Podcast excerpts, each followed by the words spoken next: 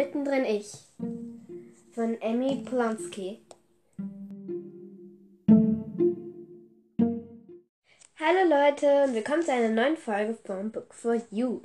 Und heute ähm, bin ich wieder in meinem Podca zweiten Podcast oder Double Podcast. Also eigentlich ist es ein Format, nämlich World of Stories. Ähm, ich habe sehr lange von diesem Format keine Folge rausgebracht.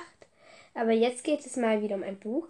Und zwar um das Buch, was sich Hermione Granger, ähm, früher hieß sie Hermine Granger 2.0, ähm, schon vor fast einem Jahr gewünscht hat. Und es tut mir auch wirklich leid, dass jetzt, jetzt die Folge kommt. Also ähm, Grüße gehen raus an Hermione Granger.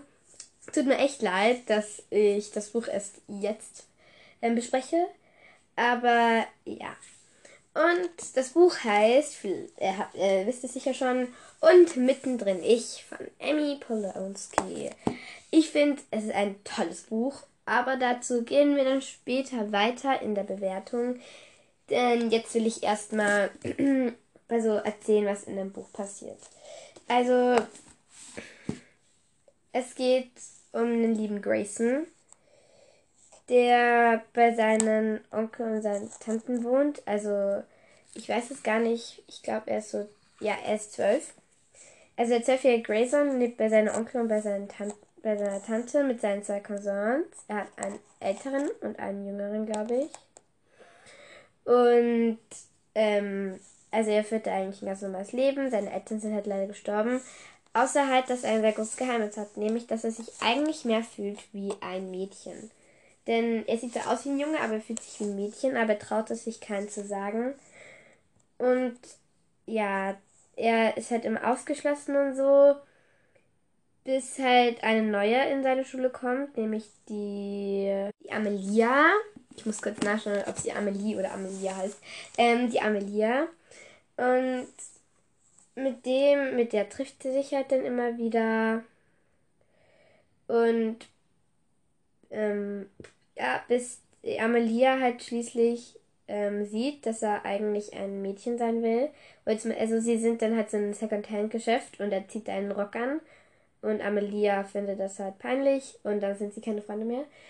Und dann beginnt Grayson halt bei einem Theaterstück. Und die Stelle würde ich euch jetzt auch noch vorlesen. Also nein, ich lese euch das nachher vor. Ähm, denn ähm, das Theaterstück ist die Sage der Perspephone, Persef, Perspephone, glaube ich. Ähm, ich muss den Namen kurz nachschlagen. Also sie heißt Persephone, glaube ich. Und auf jeden Fall spricht, will er halt dort beim Theaterstück mitmachen.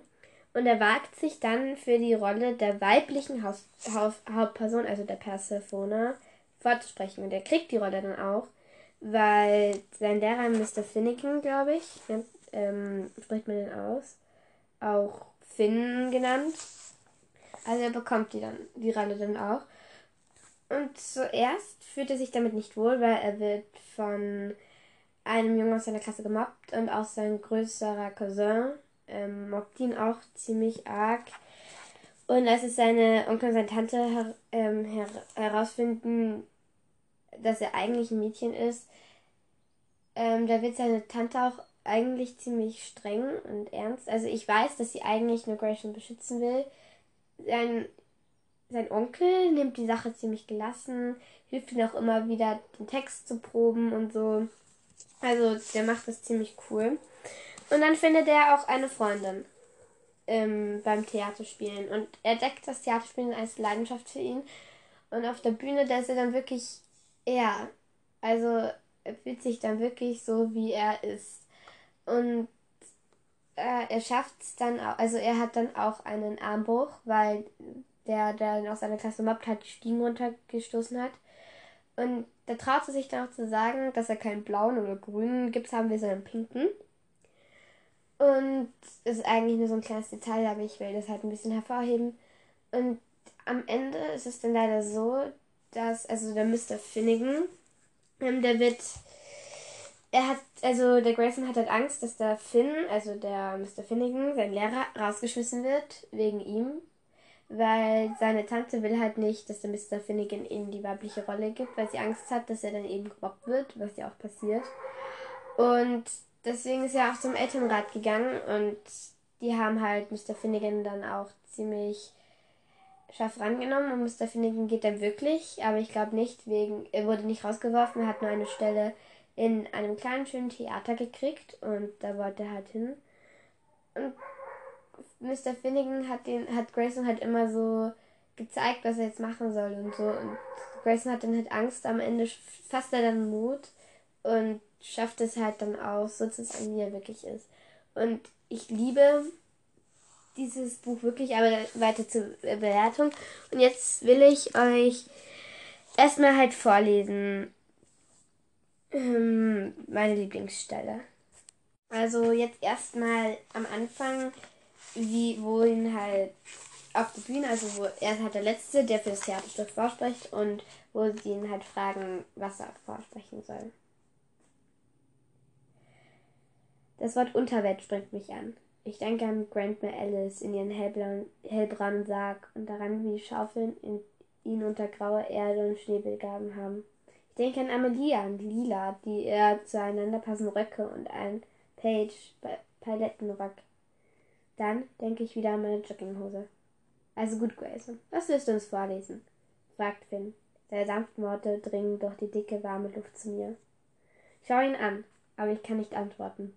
Aus irgendeinem Grund muss ich an die vielen Jahre denken, die ich so getan habe, als wären meine Hose ein Rock. Genau wie die Röcke von Lila und Amelia und Paige. All diese Jahre habe ich so getan, es könnte auch alle anderen das sehen, was ich sehe. Und immer wenn ich mir das vorgestellt habe, war alles gut. In meinem Schrank zu Hause hängen Jogginghosen und Basketballhosen, seidige, glänzende Stoffe in leuchtend Gelb, Schwarz, Grau, Silber und Gold aber anders als früher sind es nur Hosen.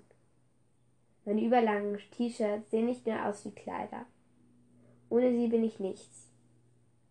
Plötzlich nimmt eine Idee mein Gestalt in meinen Kopf an. Sie nimmt Gestalt an, dringt bis zu meinem Mund und wartet darauf, ausgesprochen zu werden. Ich schaue auf meine Hände, auf meine abgekauten Fingernägel und dann wieder zu Finn. Bei der Bühne herrscht Stille. Finn und Miss Landen warten darauf, dass ich etwas sage. Also tue ich es aus. Ich stelle eine Frage. Kann ich die Pestbefohne vortragen? Also ja, ich springe jetzt ein bisschen weiter, weil der Rest, das würde zu lange dauern. Ähm, jetzt geht es weiter auf, wo ähm, Grayson dann halt doch Schiss kriegt, das vorzutragen. Und ähm, die beiden Lehrer, die das halt machen, Mr. Finnegan und Mr. London, Mrs. London, wollen halt noch immer, dass ähm, er das halt vorträgt, dass er sich traut. Also das, also sie haben jetzt gesehen, dass er unbedingt die Pestbefunde vorstellen will und deswegen sagen sie dann auch, du darfst das. Bleib, gibt sie mir zu verstehen. Ich schließe kurz die Augen und stehe unendlich tiefes Schwarz mit goldenen Punkten. Ich konzentriere mich auf die Punkte, auf ihr Funkeln, dann öffne ich die Augen wieder. Welche Sa Seite, frage ich.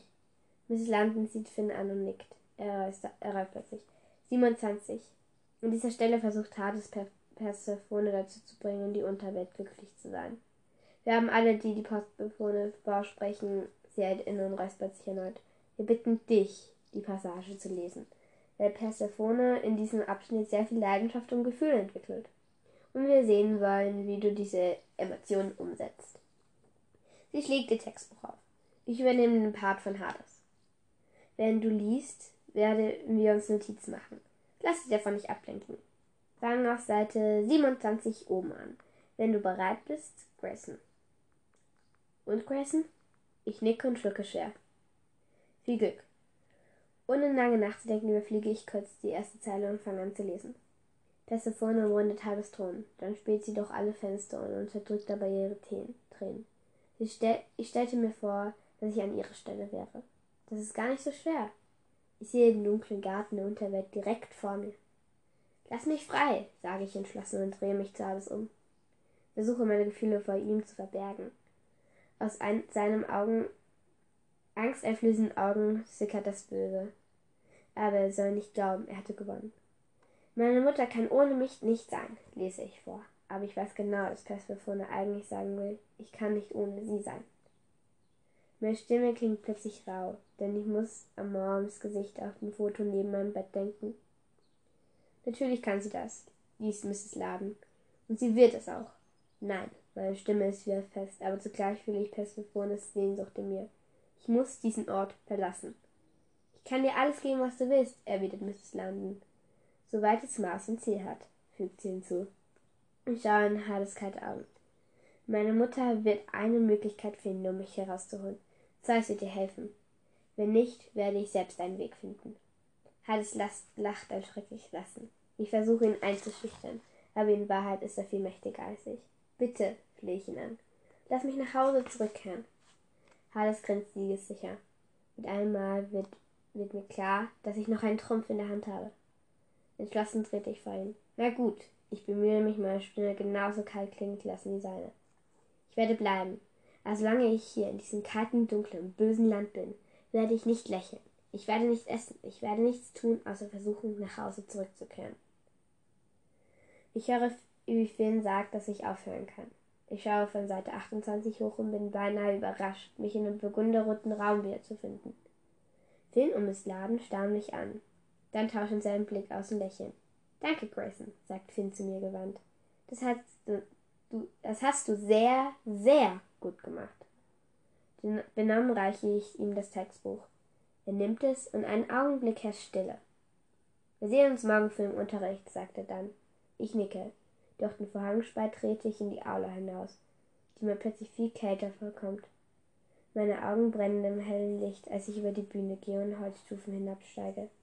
Ich schnappe nach Luft und spüre den harten Boden unter mir. Es kommt mir vor, als würde meinen Füßen soeben zum ersten Mal die Erde berühren. Ähm, also ja, ich habe jetzt ein ziemlich, ziemlich lange nach dem Zitat gesucht, das ich eigentlich ein Lieblings, was ich eigentlich als Lieblingszitat nehmen wollte. Habe aber nicht gefunden, aber ich weiß es so ein bisschen auswendig.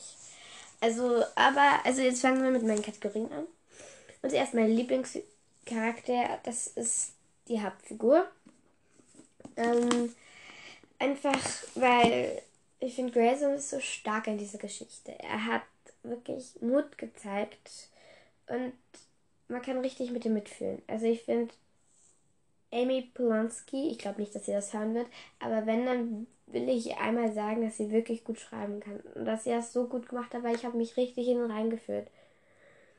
Und es ist eines meiner Lieblingsbücher, weil ich, ich kann es immer wieder tausendmal hintereinander lesen. Es wird nicht langweilig und ich kann noch immer mitfühlen. Und ich fühle mich noch immer, ich kann wirklich so mit Grayson mitfühlen. Und das ist so schwer, finde ich. Und ich glaube auch, dass es gerade für Jungs schwer ist, ein Mädchen zu sein. Auch für Mädchen, die ein Jungs sein wollen, ist es sicher ganz doll schwer. Aber ich glaube, für Jungs ist es noch ein bisschen schwieriger. Da, wenn ein Mädchen lieber Fußball mag als, keine Ahnung, Einhörner oder so und lieber blau, dann fällt es nicht so aus, wie wenn ein Mädchen Röcke, wenn ein Junge Röcke trägt und pink mag. Deswegen ist es wirklich toll, dass Amy Polanski das in ein Buch verfasst hat.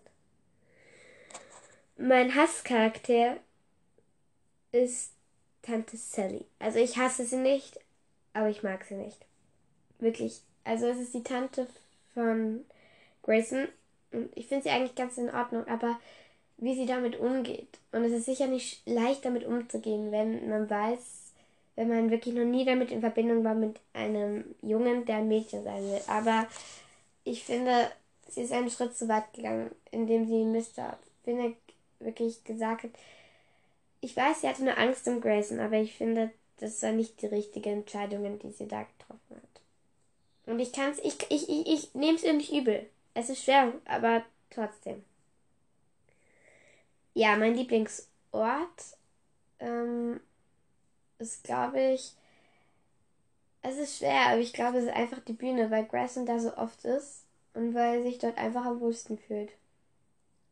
Also der Theatersaal dort, wo halt die Bühne ist. Und da fühlt er sich am wohlsten und da ist auch am meisten Gefühle. Und dann noch mein Lieblingszitat.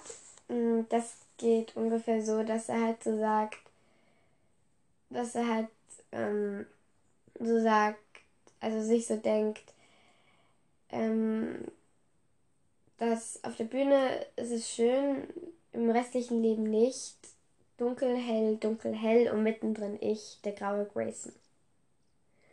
Und ich finde das Zitat einfach schön.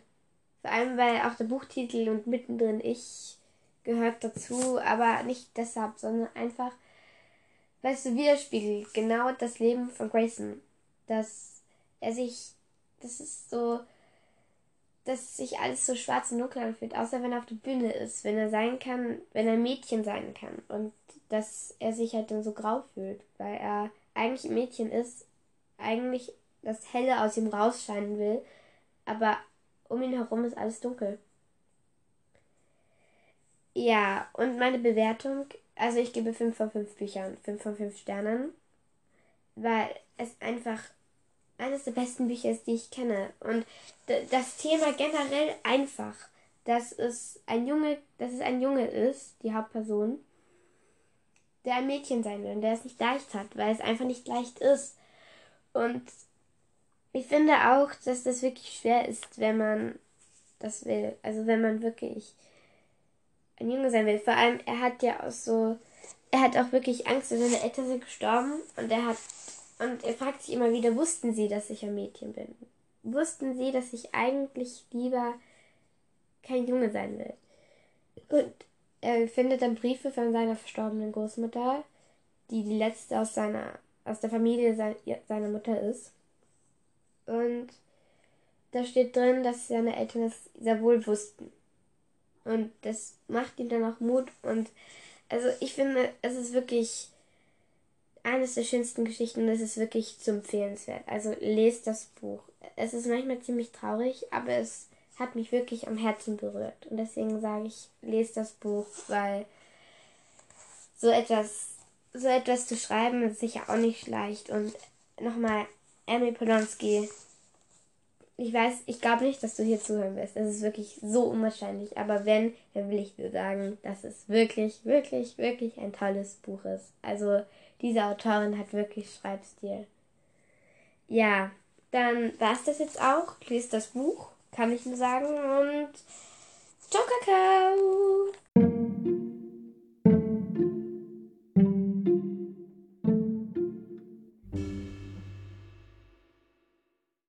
Alles in dieser Folge ist geistiges Eigentum von Emmy Polonsky und ich ziehe keinen finanziellen Nutzen aus dieser Aufnahme.